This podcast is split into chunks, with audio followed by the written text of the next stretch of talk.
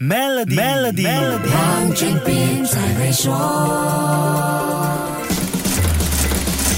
你好，我是黄俊斌。公司里有很多会议，其实是不需要牵涉太多人，甚至不需要进行的，发个 email 交代就完事了。如果太多会议不知道怎么取舍，不妨试试算一下会议成本，可能就会更清楚了。提供三百六十度视讯会议器材的 All Labs 提供了一个计算会议成本的简单方程式，你可以用它来计算一下自己公司的会议成本。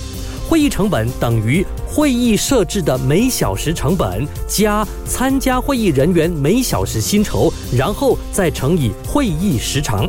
那会议设置每小时成本就包含了开会的设施，比如会议室、开会用的软件，像视讯软件和其他硬件，包括投影机或显示屏的每小时成本。这个部分可以请精通资产计算的公司财务给出一个合理数字。接下来是参与会议员工的每小时薪酬，这个部分是会议成本最高的部分。如果一周工作五天，一天八小时，那么一周就是四十个工时；工作五天半就是四十四个工时。用参与会议员工的年薪除以五十二周，再除以四十或除以四十四，就得出每小时的薪金。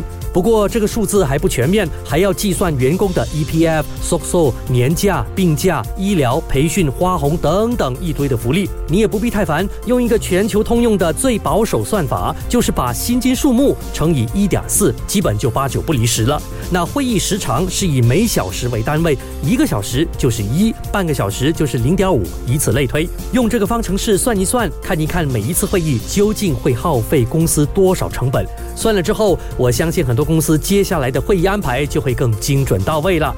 好，先说到这里，更多财经话题，守住下一集。Melody 黄俊斌才会说。